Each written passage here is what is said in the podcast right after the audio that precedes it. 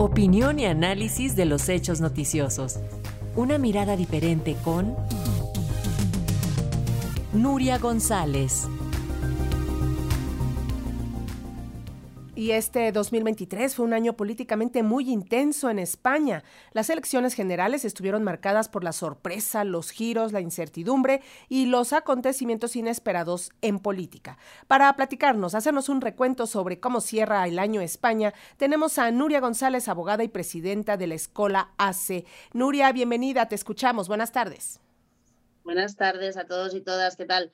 Pues mirar, el año 2023 ha sido un año políticamente muy intenso en España, porque han habido varias convocatorias electorales. Hay que acordarse que antes de las elecciones generales hubo elecciones municipales y en muchos estados, bueno, muchas comunidades autónomas donde eh, ganó la derecha, bueno, incontestablemente, y eso fue lo que provocó que Pedro Sánchez, el presidente del gobierno, eh, convocara, adelantara las elecciones generales en vista de los malos resultados a julio, porque él tenía mandato hasta final de 2023, podía haberlas convocado ahora, pero bueno, viendo lo que se venía, pues se convocaron antes y le salió bien la jugada, ¿no? Porque bueno, aunque ganó el Partido Popular por amplia mayoría, no le dieron los escaños suficientes para, para investir presidente a Feijó y hoy por hoy tenemos de vuelta a Pedro Sánchez como, como presidente. ¿no? Lo que pasa es que con un gobierno muy inestable, porque es un gobierno en minoría, un gobierno que depende de muchos pactos, de muchos partidos antagónicos entre sí, porque sí es verdad que hay un pacto de gobierno programático, perdón, entre PSOE y Sumar, ¿no? lo que antes era Podemos y algunos grupos más, sí hay un programa de gobierno. Entre los otros grupos, no, porque hay grupos muy, muy diferentes. Hay grupos de extrema izquierda como podría ser pues, Bildu, ¿no? los antiguos herederos de HB Batasuna, de, de, torno de Tarra y demás, que son una, una izquierda muy extrema, y eh, hay partidos políticos que son la derecha más derecha de Europa, como son los partidos nacionalistas vascos y catalanes, ¿no? Y todos esos partidos tan diferentes son los que tienen que apoyar al gobierno. De hecho, ya esta, hoy, concretamente hoy, ya han tenido el primer problema porque han querido sacar un último decreto de que se saca hasta final de año, que se le llaman la ley ómnibus, porque tiene cosas de todo y para todo y demás, en las que ya había puntos en los que los nacionalistas catalanes no estaban de acuerdo y han dicho que no iban a votar a favor. Y sin los votos de los nacionalistas catalanes no se puede aprobar nada, ¿no? Porque todos los estuvo tan ajustado el resultado que todos los votos de todos los partidos que no son PP y Vox, todos los necesita para aprobar cualquier cosa, ¿no? Entonces va a ser un gobierno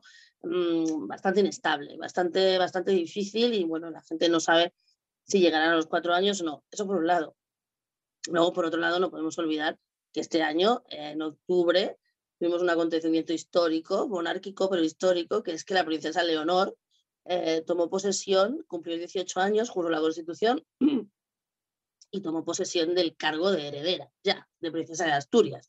Con lo cual, si mañana se muriera el rey, bueno, no nadie quiere que se muera, pobre hombre, pero ya tendríamos una reina, ¿no? O sea, con, lo cual también eh, tiene la consecuencia de que la reina Leticia ya ha dejado de tener un papel institucional, puesto que si hasta el momento algo le pasaba al rey, ella hubiera sido la reina regente, ya no, ya la princesa de Asturias tiene 18 años, ya es la heredera, ha ingresado en la Academia Militar, tres años tiene que estar en la Academia Militar, porque también va a ser jefa de los ejércitos, y eso, quieras que no, pues también tiene un punto en un momento en el que, eh, bueno, muchos o algunos de los partidos que también forman parte de este apoyo al gobierno de Pedro Sánchez son absolutamente contestatarios de la corona, ¿no? Eh, hay quien duda de que Leonor llegue a ser reina. No sé, puede ser, pero desde luego ya este año, en octubre, fue eh, proclamada princesa de Asturias y heredera de la corona de España, con lo cual también es un tema que, bueno, pues que no pasa siempre, no pasa todos los días, es un hecho histórico, también tiene que ver mucho con la política. ¿Qué ha pasado? ¿no? Entonces, eh, ¿qué va a pasar? Pues tenemos un año ya que empezamos con elecciones otra vez. Empezamos con elecciones en Galicia, tierra de Feijó, muy importantes para marcar la pauta, y luego tenemos unas elecciones importantísimas, que son las elecciones europeas que esto es una circunscripción única. Todo el continente vota y vale lo mismo cualquier voto de los 27 países que participan en él se prevé un avance muy, muy importante de la derecha. Entonces, y eso será en junio.